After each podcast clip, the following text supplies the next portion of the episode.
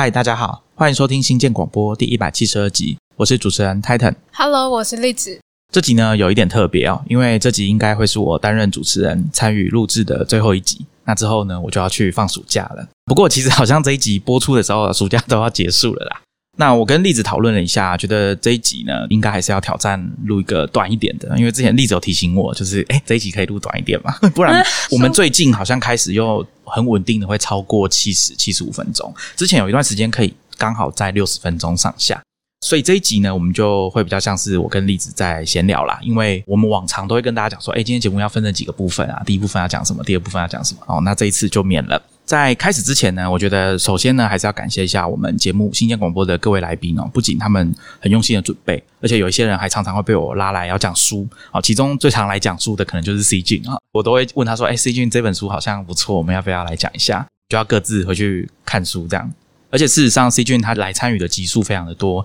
大家回去算哦，应该有十八集这么多。那当然，再来就是各位听众啊，如果没有你们的收听跟鼓励，还有留言给我们的评论，那我们大概这个节目也很难做下去了。当然，最后就是我们三创育成基金会跟我的编辑同事们，从最早的 Maxine、天心、Matt、Julie，还有栗子，还有最后面加入协助的 Chloe 跟 Dennis 哦。好，所以我们大概会就新建广播的制作啊，还有 Podcast 这个主题哦，稍微跟栗子聊一下。比如说我们在录音的时候会不会紧张啊，像这种话题啊。所以今天我们就随便起个头好了，随性啦。对对对，没错。而且我要讲一下，今天算是我跟栗子难得就是又面对面录音。我们一直到最近才开始又恢复到像上次我跟栗子在讲 Vmari 啊、Vmac 那一集哦，才是又面对面录音。不然在之前因为疫情的关系，其实都是远距录音。像远距录音，我会觉得很困扰的，就是因为我们是虽然有开视讯啊，但是。有时候会掌握不好插话的时机，因为我们之所以要开视讯，就是想说看得到对方的表情，所以当你在举手，或者是你的表情有一些动作，或者是你张嘴要讲话的时候，对方可能会看得到哦。这是我们的假设，但其实不是这样。通常来宾或者是我们自己在讲话的时候，都会看着荧幕或者是自己的资料，所以其实不见得会注意到对面发生什么事情。可是如果在面对面录音的时候，这件事情就比较容易，所以要接话，或者是说在这个地方中断一下要发问。的话会比较简单，不然的话就是我们常常在声音交错的地方会有一点重叠，之后通常都要另外处理，会比较辛苦。所以面对面应该还是有它的好处啦。虽然说远距录音的话，对来宾可能是比较方便的。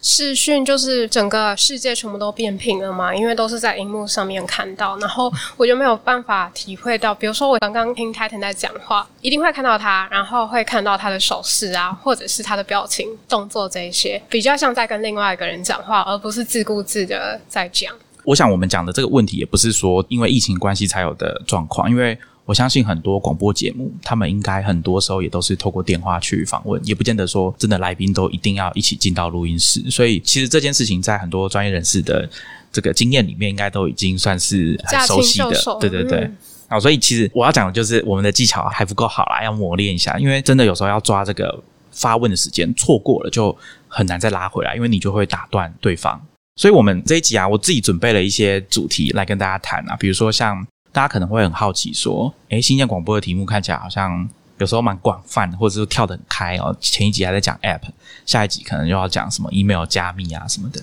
所以其实跟大家解释一下，我们一开始在做节目的时候，是先根据新建广播的主旨哦，我们关心的是科技啊、创新跟创业，还有一点有时候会谈到人文的议题，通常会在这个主轴下面去发想题目。但是我们也知道啊，这个光靠我们自己去做这个节目啊，有时候会。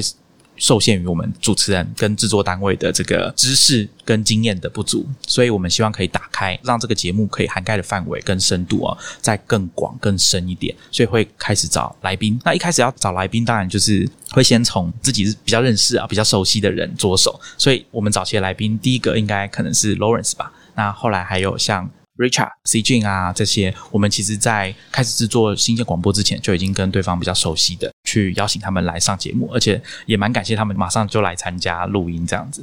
那到后来呢，其实我们在找来宾的时候，当然也会先预设一个主题，那再想想看是不是有适合的来宾。那有时候当然也会碰壁啊，就是说啊，来宾婉拒我们的邀约，或者是有时候我们比较想要找特定的来宾，请他来上节目，所以我们就要帮他量身打造一个题目这样子。那出发点通常都是在于说，根据这个来宾的背景啊，他比较熟悉的领域啊，去邀请他。那我们在发出邀请的时候，其实通常也会先想大概两到三个题目，让他选择说，呃，他想不想谈这些话题啊？如果不行的话，我们也可以再讨论这样子。那这个好处当然就是希望可以减少来宾的负担。扣掉 C 君说要读书那个部分，就不用说，哎，还要花跟主持人一样多的时间在准备这样子。泰森，我很好奇，你有没有就是你做了一百七十几集 Podcast 吗？你有干枯的时候吗？哦，想不到题目，我觉得被榨干的时候，我觉得应该不至于到想不到题目，因为可以做的题目太多了。那我会比较担心，就是。你刚刚说，哎，会觉得有被榨干或什么的，我这个感觉我比较还好，比较会担心的地方是自己对于有兴趣的题目没办法掌握的很好，或者是没有办法在时间限制内找到合适的来宾，我觉得这是比较大的挑战。那题目的话，其实应该蛮多的。像其实我们虽然说这一集哦算是新建广播暂时告一个段落，但其实我们的资料夹里面还有蛮多题目都摆在那边，根本就还没有时间去讨论呢。所以我觉得题目来说还好，而且随着制作的过程当中，还是有些时间可以去多了解一些主题。而且我们的节目通常大家也可以感觉出来有一些松紧之分嘛，哦，就是有些题目可能比较简单、比较短、比较好准备。那有一些题目可能需要花比较多时间，比如说看书啦，哦，看书就是要花时间，而且通常也不是只读那一本书就好。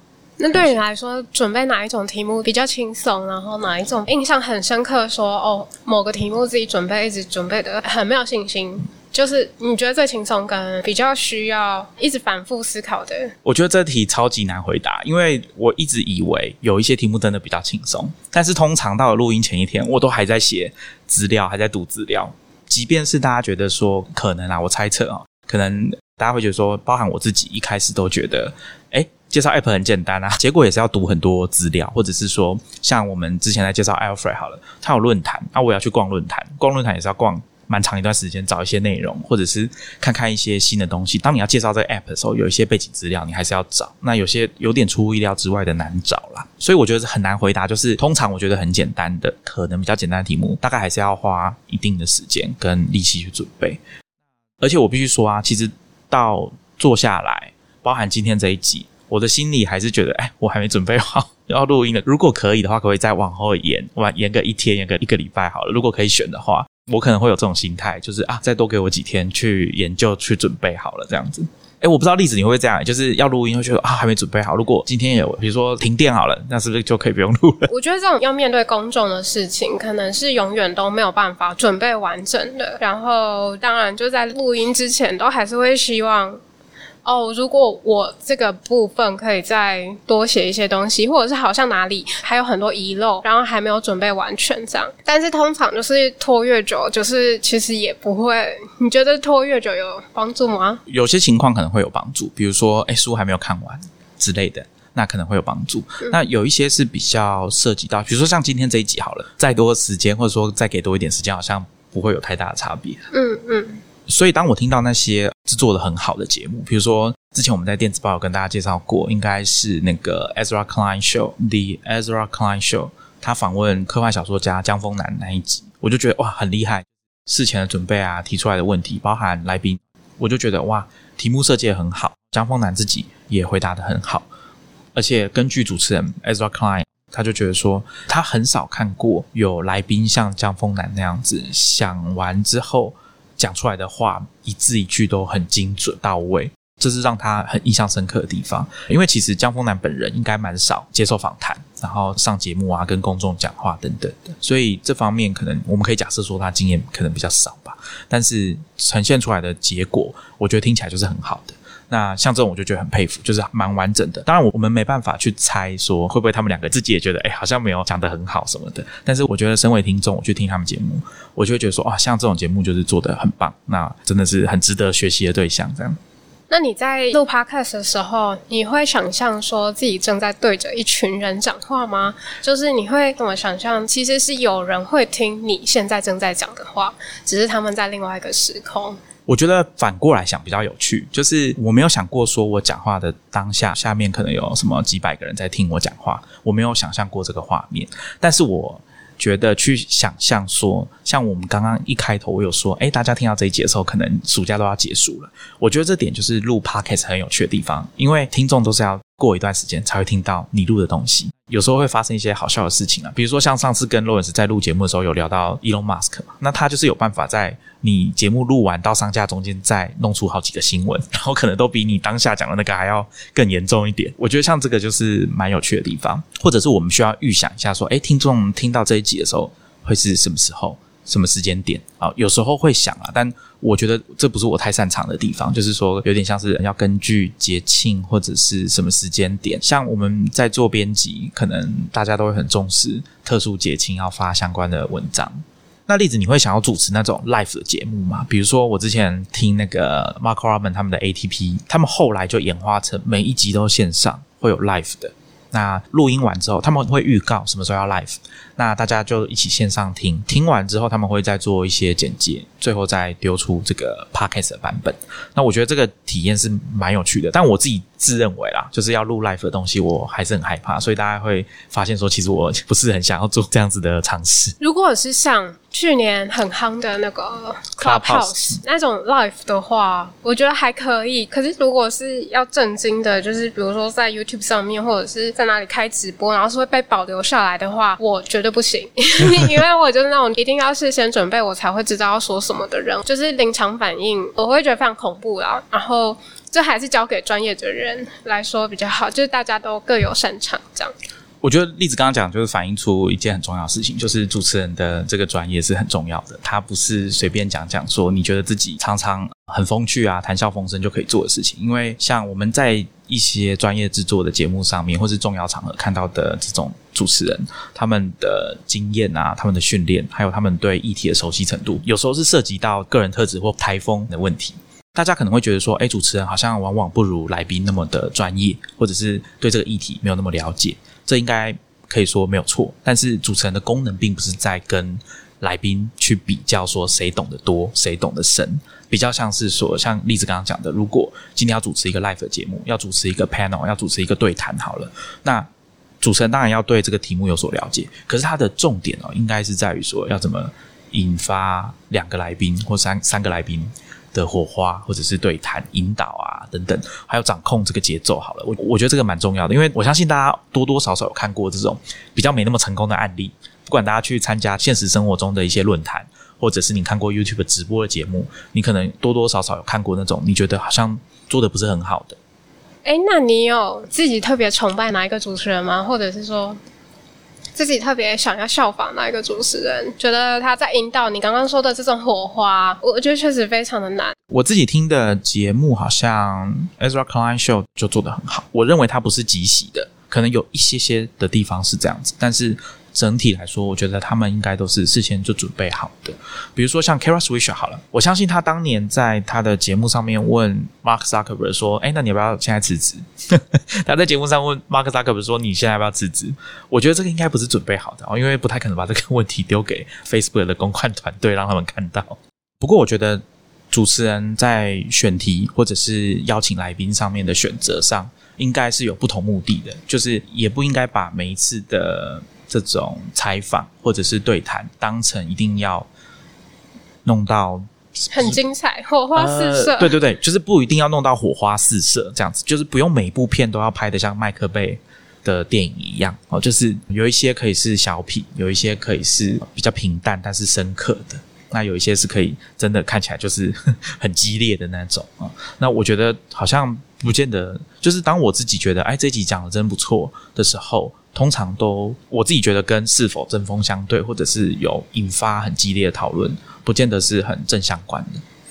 那通常都是什么样子的体验？就是你觉得你录的很愉悦的状况，可以举例一下是哪一些技术啊？然后是什么样子的原因让你觉得哇很顺畅？我觉得大部分的节目都录的蛮顺的，只要 Zencaster。只要设备不要出问题，我觉得都算蛮顺畅。因为我们会尽量尽可能的把事前准备做的稍微完善一点啦，所以通常真的在录的时候比较不会有那种完全卡死的问题。比如说来宾完全不知道我们现在要到底要干嘛，就是那种俗话说我是谁，我在哪里，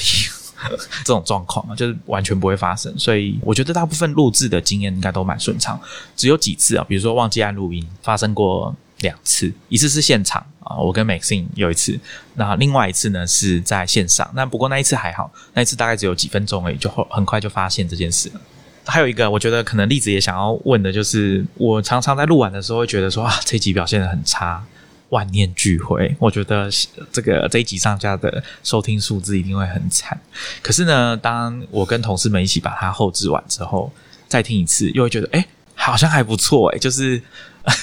没有想象中灾难。对我觉得这个心态蛮微妙的，可能大家合作之下，真的剪接的不错吧。我可以分享一下，就是我录的集数很少，但是录的很愉悦的，通常会自己觉得很喜欢，很觉得很不错的，就是那种准备的比较充分，而且是自己非常喜欢的主题，就是自己本身就很有爱的，就会越讲越开心，然后语气有时候就会开始变得比较激动。像是跟 Julie，我们有一次录科技人的八种极限远距工作提案那一集，我就觉得我录的非常开心。然后还有跟 Titan 录的神力搜寻框，就是我觉得那是一个很有。去的界面，就是当我自己觉得这个主题非常有趣、有意思，而且是自己很想体验的事情的时候，就会比较顺利，也会比较不在乎怎么办。就是这集会不会听众不喜欢，然后听众觉得不专业之类的，就是有点我讲我爽这样子，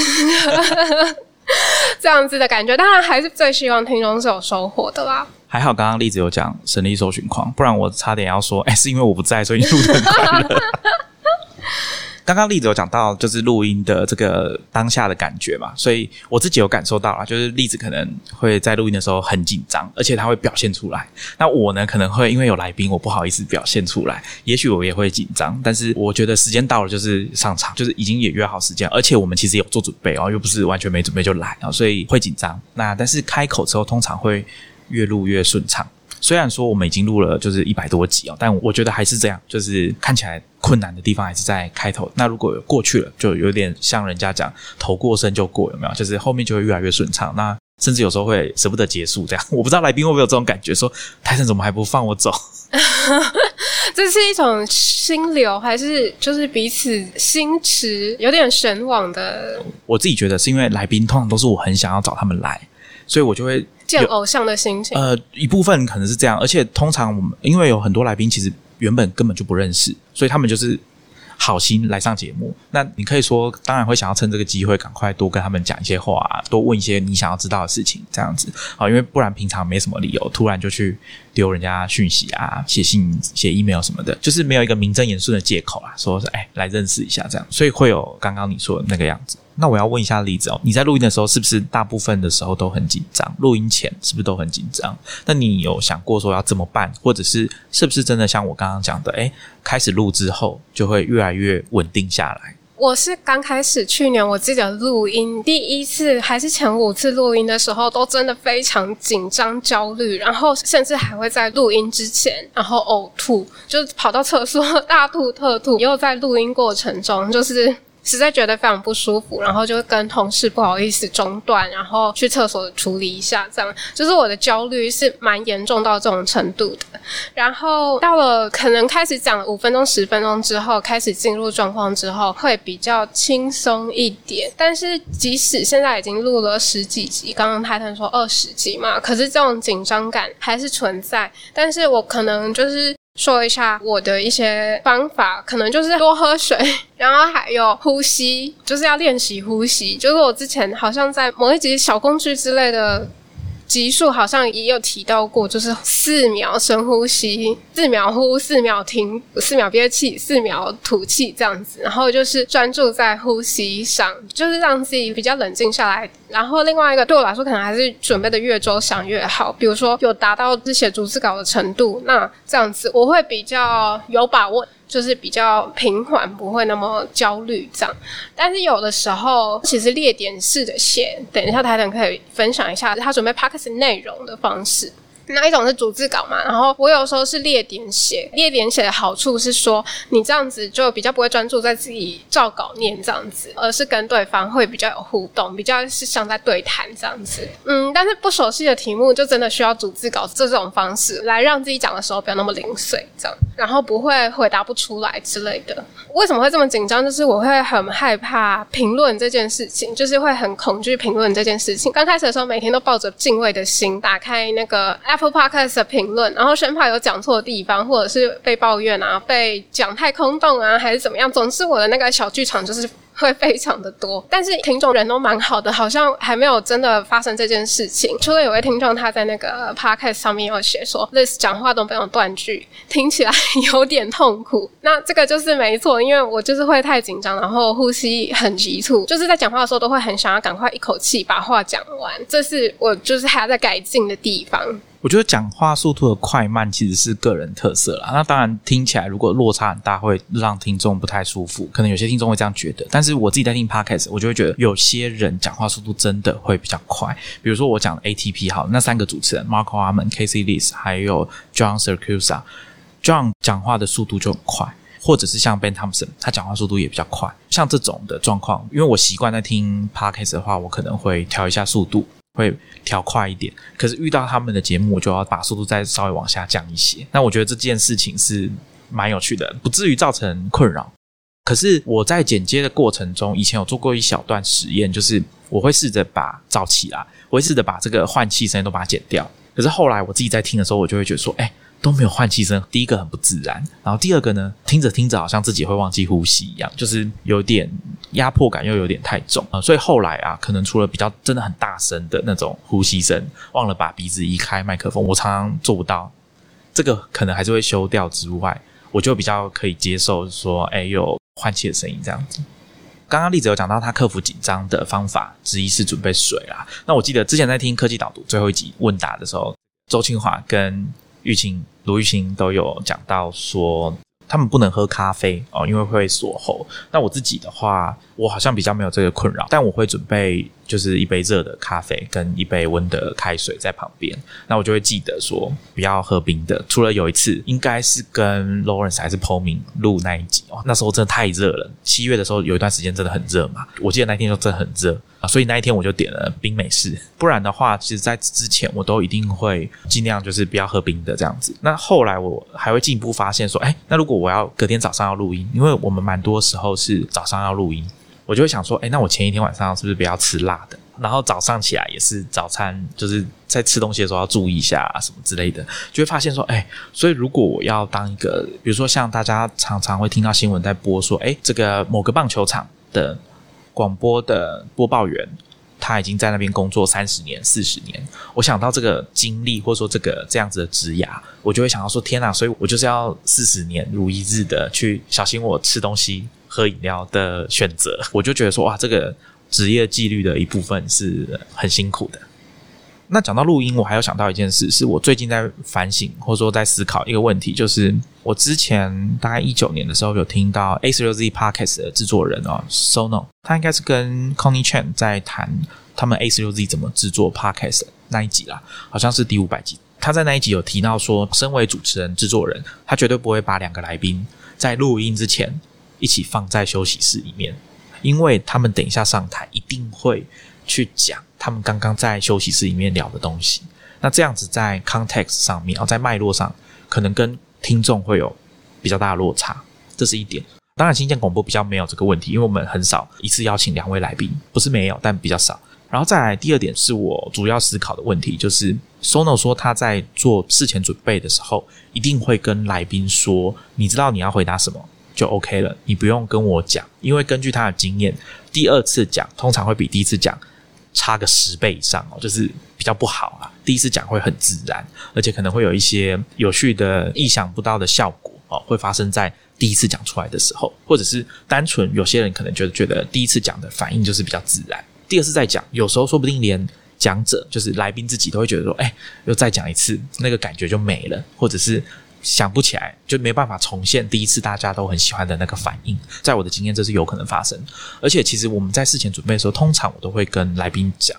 就是都会跟他们说，但是好像我的表达就是没有很清楚，偶尔就是还是会有那种来宾很想跟我们在第一次开会的时候就把他想要回答的部分都讲完，那这时候我就会有一点不知道说，哎，要制止他还是听他讲完，因为的确有时候来宾因为毕竟不是那么熟悉，所以他可能也想要跟我们确认说，哎，那我讲这样可不可以？他想要知道我们的。看法哦，因为他们可能觉得说比较少录 podcast，大家听我们的节目，可能有一些来宾他是第一次来上节目录 podcast，那可能他就会觉得说事前应该要多讲一些，让主持人跟制作单位比较知道状况等等的。但是我可能我自己就在想说，是不是这个部分是不是可以再做的比原本更好一点？因为说真的啊，这就是我们做 podcast 的好处，我们有跟来宾私底下聊天嘛，所以我们可以。有一些特权，然后知道一些比较好玩的事情，但是第二次的效果就比较没有办法很完美的呈现给大家，这是有发生过的。我有点好奇，就是台湾有一个也是在讲科技商业议题的 podcast，叫做《慢报》（Many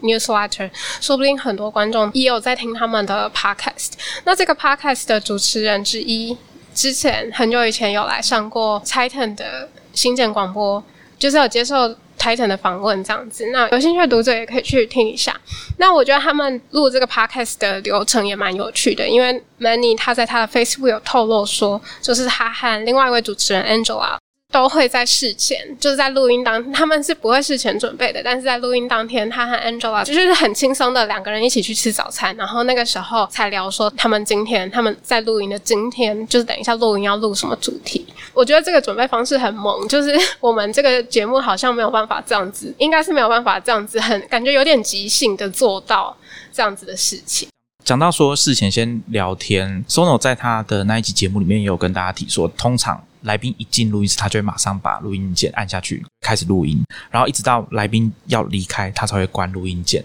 所以这全部的录音都是他不想错失的素材，他都要收进去。这样，那我觉得这个也是一个录音的方式，就是你一进去，然后就开始录音。那可能开始要闲聊什么的。那如果有一些。意料之外好玩的东西可以拿来放开头，那我觉得就蛮好的。我想有些听众可能有听过一些节目，他们就是会在开场音乐开始之前先加一段啊原本录音里面的东西，那有时候效果是非常好。我们以前也试图想要这样做，就是有做过几次这样的实验，但是因为不是每一次都可以有这么刚好，或者说效果这么好哦，这可能是技术问题。但是我们后来就比较没有这样做了。这就跟那个好像有一种访谈技巧，就是说，就是你在访问另外一个人的时候会录音嘛，但是在你们说要结束的时候，先不要关掉录音笔，因为说不定那时候也会有比较出人意料的，就是受访者在松懈心情之后，可能也比较有容易出人意料的说法。但是我完全不建议在 live 跟正式的场合这样做，有时候会发生很严重的意外。对。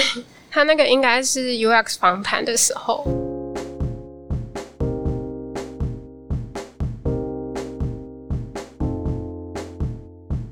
刚刚例子有提到 review 嘛，就是 Apple Podcast 上面会有大家的评语。那因为现在以我们新建广播有上架的地方，或者说听得到的地方。好像可以写 review 的不是很多，或者是我们的 review 太少了，所以其实主要的都是出现在 Apple Podcast。那有一些听众他们会到 Facebook 私讯，或者是写信给我们，或者是透过我们的 hosting 啊，就是后台直接发信给我们。那这样也有，但是大部分应该都还是出现在 Apple Podcast 的评论上面。首先就是很感谢听众们有去写这个 review，因为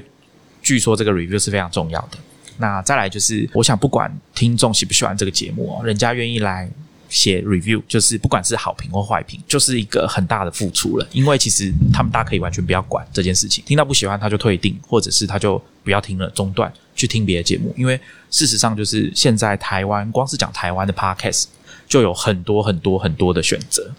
我永远忘记不了当初我看到在 Apple Podcast 上面看到中文的，光是讲芳疗就有三个节目的时候，那个震惊的。心情 就觉得说，哇，这这个题目有三个三个节目在讲诶，所以我觉得很感谢大家愿意来留言。当然不免了，看到一些留言的时候，你就会比较紧张。比如说像 YouTube 那一集好了，其实，在录音之前我就想到有可能会发生各种事情啊。所以，当你真的看到听众对节目的留言的时候，那个心情，以我个人来说，还是会受到影响哦。那个周末吧，哦，就是心情有有一点啊，就是真的就是听众会不喜欢我们的节目啊，这个感觉原来是如此的真实，这样。但是必须说啊，即便是这样啊，我们觉得收到这样子的比较明确的建议的评论，他们也还是很愿意给我们肯定，就是说，哎，这一集有些这个状况，但整体来说你们还是做的不错的，这样对我们来说是非常大的肯定。那另外更不用讲说，当我看到说有小学四年级的听众来留言的时候，我就很庆幸自己做了很正确的决定，因为我们应该有把所有不雅的字眼都码掉，也有加注说每次讲到烟酒就会说未成年请勿饮酒，过度饮酒有害身体健康之类的哦。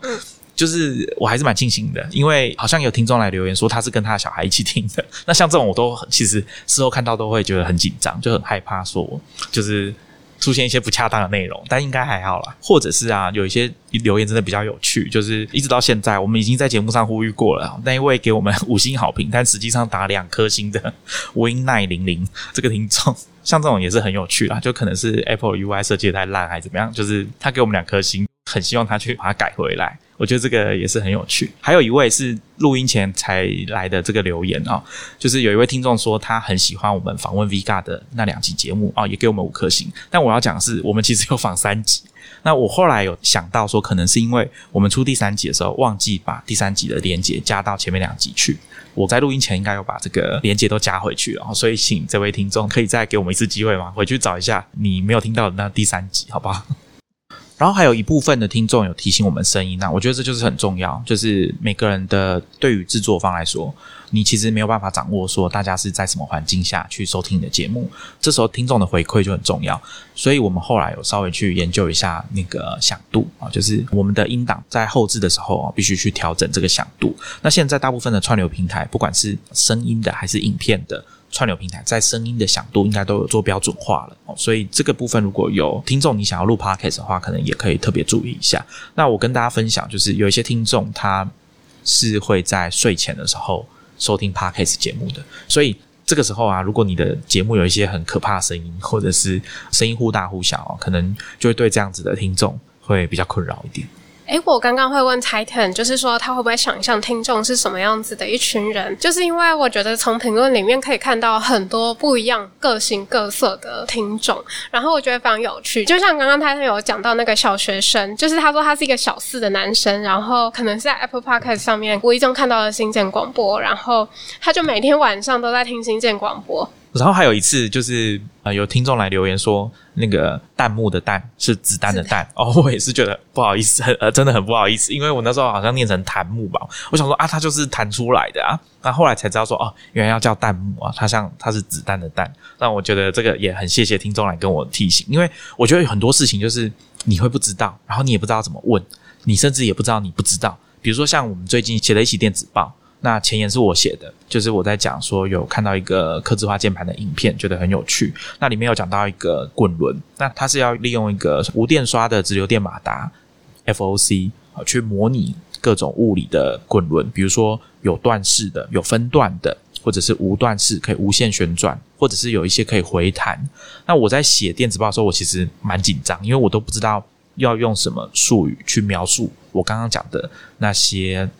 滚轮的行为。所以我在电子报里面就有跟读者说，如果有人知道怎么描述这些术语的话，请跟我说，我会想要知道。刚刚例子有讲到准备讲稿这件事情，那我记得我之前有跟 Maxin 有聊过这个话题，他就是会写逐字稿，那我是比较想要要点式的，当然有一些段落。牵涉到一些细节，比如说像后来我有发现有一件事是很困难的，就是我们在讲 App 的时候，常常需要用口语表达去描述一个 UI 长什么样子。我觉得这可能就需要写逐字稿哦，你才会比较知道说你要怎么准确的描述，而且可以事前先确认一下这样子是不是一个清楚的描述。如果是这个的话，这个部分可能光靠列点式可能就不太够，可能不够精准。那听众听起来可能会觉得负担很大。我不确定我是不是有做的比较好啦，但是我想这个可能是。除了列点式以外，比较重要的需要注意的部分，或者是有一些比较技术性啊、比较详细、有很多细节、数字的东西，可能还是要尽可能把它列得清楚。但是我自己觉得列要点，当然刚刚例子有讲过，就是我觉得听众是很厉害的，听众是真的可以听出来，你有时候是在看逐字稿，那有时候是真的是用讲的这样子啊。我觉得这个可能对听众的。收听的感受，或者是我们自己啊，我们自己在当听众在听别人的节目的时候，其实也会觉得说，哎，自然一点讲话好像会比较好。因为我看很多在讨论广播跟 podcast 这种声音的媒介的时候，其实都很在乎那种所谓的算是亲密感嘛，或者是这种很靠靠得很近的这种感觉，所以会希望是比较自然的。我觉得这个就需要练习，没有那么简单，需要花很多时间学习跟克服。我的感觉是这样啦。再来还有一个准备，我觉得可以跟大家分享，是我在准备节目的时候，如果是现场录音，那我就会习惯把我的讲稿或者是我的资料放到手机里面。那有时候是用 Drafts，有时候是用 iWriter。那我会把讲稿里面的重点啊，用 Markdown 的标记啊，把它标记成粗体，或者是在 iWriter 里面，因为它有另外设计 highlight 的语法标记哦，所以啊、这个比较好。这一点啊、其实是我觉得比较好用、比较方便的，因为 Markdown 其实本身它是没有这个 highlight 的 syntax 的设计的。所以各家的软体会用他们自己的方式去设计，可是这样子的话，它其实会反过来影响我们说 Markdown 这个格式的文件它的可惜性，因为你会开始加入一些不是通用的标记在里面，那这样你在换软体去读的时候就会有问题。当然，它还是有可能会忠实的呈现那个你在 A 软体用的语法，你用 B 软体去打开，它可能还是会把 A 软体的语法用文字的方式呈现出来，你还是可以认得出来哦。但是这个基本上就是有点像是违反了那个原则嘛。所以其实我在使用上一度是很犹豫的啦，但是有标记起来哦，有一些地方有些关键字有标记起来是不错的。那毕竟这些只是讲稿哦，我觉得还好，就是不像文稿文件那样子有需要说这么计较这个 highlight 的部分了。但是像 Drafts 啊，或者是 FS Notes，、我们之前跟例子在录音的时候，我介绍这个笔记软体，他们就没有 highlight 的这个设计，因为他们就比较忠实的去呈现 Markdown 的这个语法嘛。那例子你在录音的时候，你通常你的资料是放在荧幕上面，还是手机，还是纸上面的？就是手写的笔记这样。我大部分都是放在电脑上，之前是用那个 Obsidian 嘛，然后后来最近几个月开始尝试 Logseq。这两个软体就是各有优缺，我觉得这好像就是以后等到很久很久以后，泰腾想要重录的话，泰腾再回来的话，我们可以再聊一集。反正我就是用 Logseq 跟 Obsidian，就是把我要讲的东西写下来。但是像刚刚泰腾讲到说，我们有时候会讲到 App 的 UI，那这时候可能就是会需要放几张截图这样子，这样子可能也会比较好讲。然后我在做自己的那个笔记，就是自己要讲什么的时候的笔记的时候，很多都是用问答的方式，就是这段的问题。主要的问题是什么？然后我应该要讲哪一些事情？因为有把问题写下来的话，会比较知道我们当时在讨论的时候，可能是基于什么样子的情境，而想要知道就是对方对于这个事情的看法。我觉得在写逐字稿或者是说那个 talking points 的时候，自己设计好几个问题，然后自己写回答，会比较写得出内容。刚刚例子有讲到说，他想要把为什么要谈这件事情的脉络也把它补进去，用问题的方式啊。那我们在给来宾的资料里面，其实也会包含这个，就是除了问题之外，我通常会用另外一个颜色的文字啊，去写一下这个问题的脉络是什么。那主要也是希望说，毕竟来宾也不是那么有空常跟我们沟通，所以尽可能就把那些东西用文字的方式写在上面，那请他去看这样子。我觉得这样可能可以一定程度上去让那个资料不会是只有单纯的。题目就这样列出来而已，那可以把一些脉络啊、参考资料都把它放进去。那有一些来宾，他的确是会花蛮多时间去处理那份文件的，那这点我们我们也是相当的感谢。另外一个关于准备题目这件事情啊，可能有些听众会很好奇说，那我们是怎么去准备一个题目，或者说怎么去想一个题目？我自己对于准备题目或者说研究一个题目，倒是有一个之前有一个想法，或者说有一个疑问哦，自己提出来，自己问自己的疑问，就是。如果今天要研究一个东西，有没有可能是在不要用 Google 或者不要用搜寻引擎的情况下去完成这一个研究？我当初只有列出这个问题，然后提了几个很快速的想法，比如说像学术圈好了，像学术研究的话，其实他们有一个很完整的制度，可以在几乎不用靠 Google 搜寻引擎的情况下去完成这一整套学术研究的流程，包含像。论文的审查、收集资料、做实验、做研究，以及查询论文等等的这些工作，其实不见得需要 Google 搜寻引擎就可以做到。当然，你要透过 Google 搜寻引擎去做，当然是比较快。但是，我想在过去那段时间，在还没有 Google 搜寻引擎出现之前，这些事情并不是完全没办法做的。只是说，今天如果我们要研究的问题是别的。比如说，像我跟例子要研究哦，某个 App 好不好用什么的，那我觉得这个 如果没有 Google 搜寻引擎，真的会比较困难一点。当然，我们还是知道说有些地方可以去查，比如说 Twitter 好了。所以严格来说，有一些东西你还是得透过网络去研究。但只是我有时候会想到说，哎，那如果要像我小学的时候去找一个题目，是不是就只能去图书馆或者是报刊期刊室里面去查？那用检索以前那种索引卡的方式去找，类似像这样子的。当然，我自己是没有去验证这个问题，但是我有试着去 YouTube 上面搜寻一下，果然就是会有这种影片，就是说，哎，我不靠 Google Maps，我要怎么找到一个地方？怎么找到我的朋友？怎么让朋友找到我？类似的这种影片。所以，其实这个想法，我觉得好玩的地方应该是在于说，今天如果这个东西暂时不能用，或者是我们太习惯了这个做法的时候。会不会有一点忘记说，哎，那如果没有这东西，你要怎么做？你怎么样才可以把你想要研究的问题把它研究好？我觉得这也是一个以前我可能完全不会去思考的问题，因为毕竟网络科技真的太方便了。这个方便性，它有时候就会剥夺你这种，就是你会太仰赖这个工具，有时候你会失去敏锐度。我记得前几天我在推特上看到一个推文，就是说大家都说 Google 得到的东西就不要去记。可是现在 Google 的东西都是高度 SEO，很多根本没有价值，就你很难找到真的有用的东西。所以你说那些东西要不要记起来？呃，可能有些东西你还是得记起来，你还是得靠自己想办法把它记起来。哎，那 Title，我想要问一个问题，就是你觉得你有可能做一集 Podcast，然后只靠 Podcast？来做，呃呃，算是以呃只只靠着 podcast 这个媒介来做一集节目嘛？就是你查资料什么、找资料什么，全部完全只靠听其他的 podcast 之类的。如果只靠 podcast，应该说可以做了，但是能不能做到让大家都满意的程度，我就真的没什么把握。但是就像我前面讲的，podcast 是现在资料很多，我记得。之前也讲过嘛，就是 Listen Notes 的创办人方文斌，他在我们节目里面就跟大家分享说，他现在的资讯来源就是 Podcast，他每天就是听好几档的 Podcast。再强调一下，大家可以去定一下他的 Listen Notes 的播放列表，里面就是有很多我们这个范围科技啊、商业啊、创新，可能还有一些其他的知识型的内容，他每天都会帮你更新，你就有听不完的节目，光是定他的播放列表就够了。所以我认为这是有可能的。比如说，你对某个人很感兴趣，好了，那可能你可以去找他上 podcast 受访的录音。比如说，像我之前知道有一个作家叫 Ocean Wang 啊，王欧行，一位越南裔的美国诗人。我第一个想法就是，我当然是先去找他的书，找一些网络上的书评。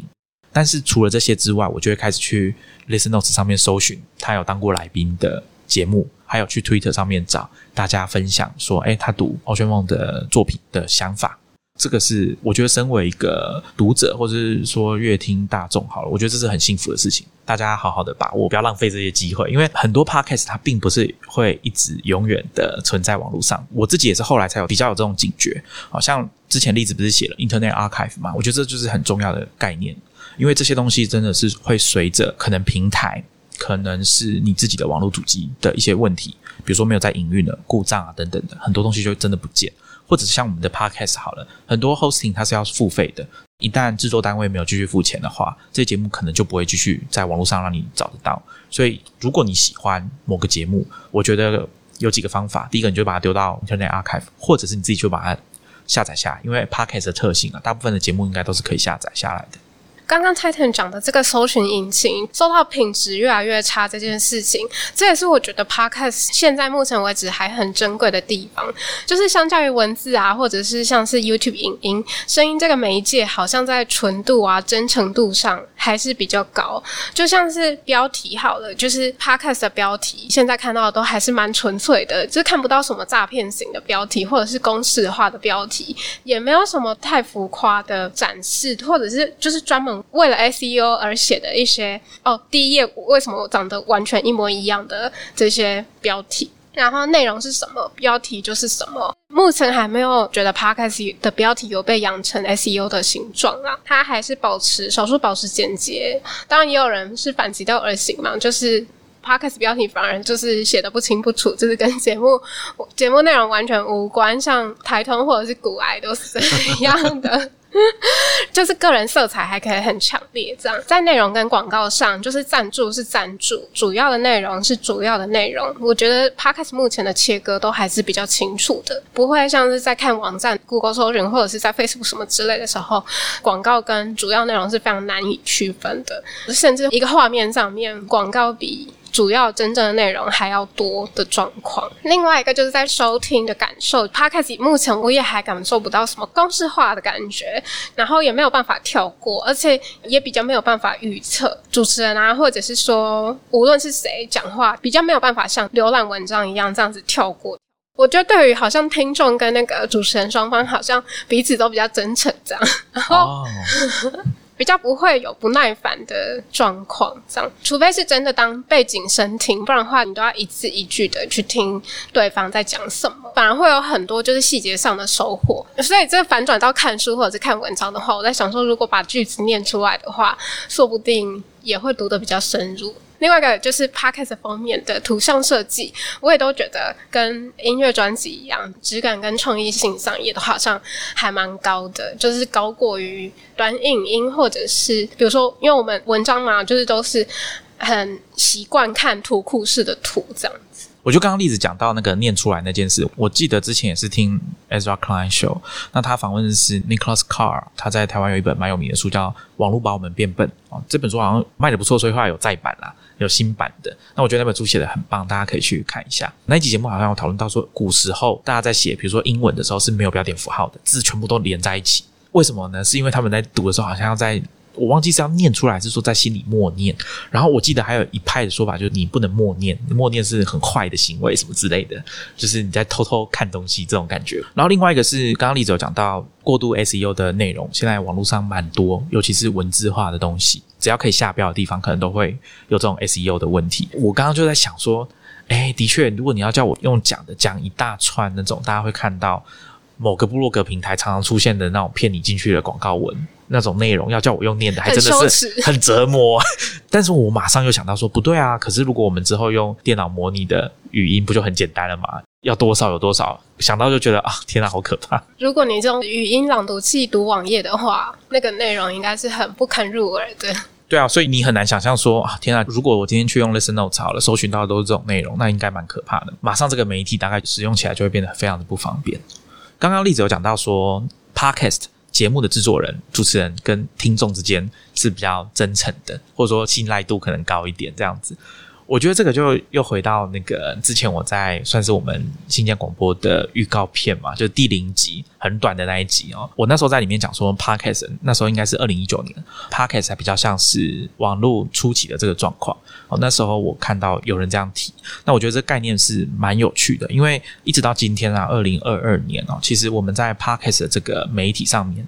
其实你仔细想，可能这个媒体目前为止都还没有一个所谓的主宰型的这种平台，就是我们讲规划旁体哦，整晚端走的那种平台，大部分的还是很分散。一方面当然可能是因为它的商业价值，我最近又去确认一下那个数字啊。好像之前 IAB 哦，就是这个网络广告的技术标准的一个单位哦，他们跟 PWC 做了一个研究，推估说大概在今年二零二二年的时候，美国的 Podcast 广告的收入大概是二十亿美元，那有机会在未来的两年，也就是二零二四年增加到四十亿美元。当然，听这个数字感觉是蛮大的，可是如果它跟数位广告，其他媒体形式的广告比的话，其实是很小的一块。那也是为什么很有可能因为太小了，所以这些大型的公司平台他们没有很认真，或者是就没有那么看重 Podcast 这个媒体哦。比如说像苹果，过去很长一段时间几乎什么事都没有做。那像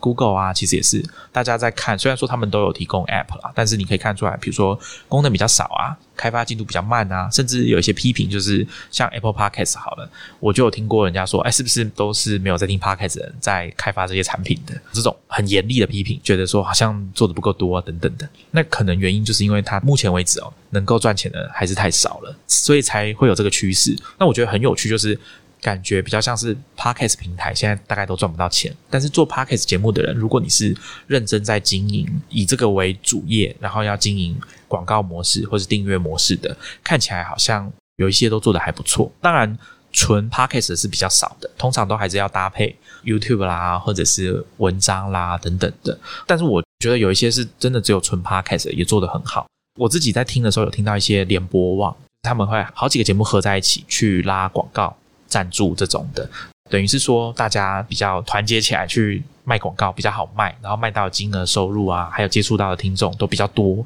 那可能是一个方式。像我之前就觉得有一个平台蛮好的，叫 Radiotopia，它是一个很有趣的平台，会策展各式各样不同的主题。那我不知道是制作人自己去 pitch，还是说他们去邀约，所以。在这个平台上面会有各式各样不同的、比较短的，可能就五集、十集左右为一个单位的节目，是有完全不同的主持人跟制作人去制作的。我觉得有一点像是那种有点 showcase，但是它的内容是很棒的。这种类型的经营方式，我觉得也很有趣。我自己蛮喜欢他们经营的这个，算是你可以说是一个内容的平台吧。上面的节目我觉得都很棒，很吸引我。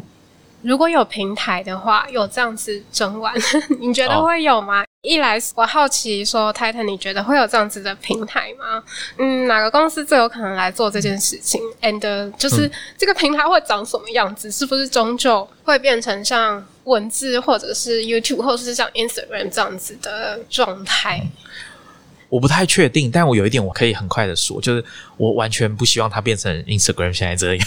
很明确的是，大家现在可以看得出来说，啊，像 Spotify，他们非常的认真在处理声音这个媒体哦，就他们已经不会把自己当成一个线上的音乐串流的平台了。虽然说他们现在这是他们最主要的收入来源以及最吸引人的地方，还有他们的商业模式很多都还是建构在这之上，但是他们后来哦，就大概也就是二零一八年、一九年的时候开始啊发展。以声音为主的商业模式，那一开始是最先投入的还是 Podcast，然后接下来啊，他们最近有收购有声书的公司，所以接下来可能有声书也会变成他们整个声音平台的内容的其中一部分吧。那所以我想，这个应该就是比较有可能，就是像 Spotify 这种专攻声音媒体的。大型的网络公司哦，它其实相对来说，它已经算是比较大的公司了。那当然，你要跟 Google 啊、Amazon 比，当然还是太小了。但是我知道很多在用 Spotify 的人很不喜欢，包含例子吧，就是说啊 Spotify 故意把这个 Podcast 跟音乐混在一起放，放在我的首页，实在是很讨厌。然后我自己用过几次那个界面，我就觉得说真的不喜欢这样。但是实际上，我在猜啦，以数字来说，的确他们可能就觉得说这是个很有效的方式。那很多人也愿意，就是说，呃，与其用不同的 App 去收听 Podcast 跟音乐，那既然 Spotify 上面都有，那我干脆就都听。那甚至为了这样，可能 Spotify 还会去收购一些独家的节目嘛？我自己是还不知道说这个东西会变成怎样。但是相较于其他媒体来说，可能文字还是有一些人想要奋斗一下，比如说像电子报啊这种的，或者是现在可能最近几年因为社群网站负面影响的关系，开始大家会想要回来倡议说，哎，我们要让这个网络要可以去中心化。啊那去中心化最好的方式，可能是每个人都有一个自己的网站啊，有一个身份跟自己的地盘。对啊，就是那种例子，之前有跟我分享过那种小花园的概念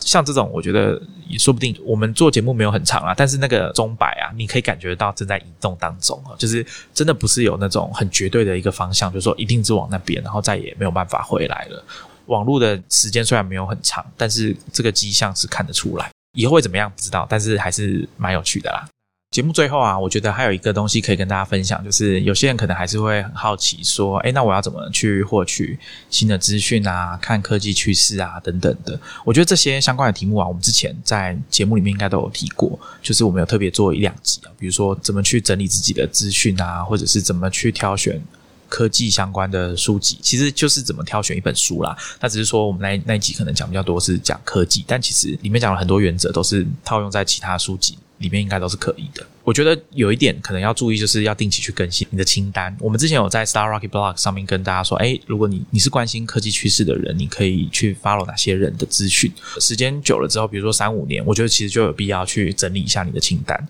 哦，因为像之前我在准备某一集，也许是 Wrong Research 还是哪一集啊？那时候知道说有一个 podcast 叫 Twenty VC，它是节目大概就是二十多分钟，然后会去访问创投这样子。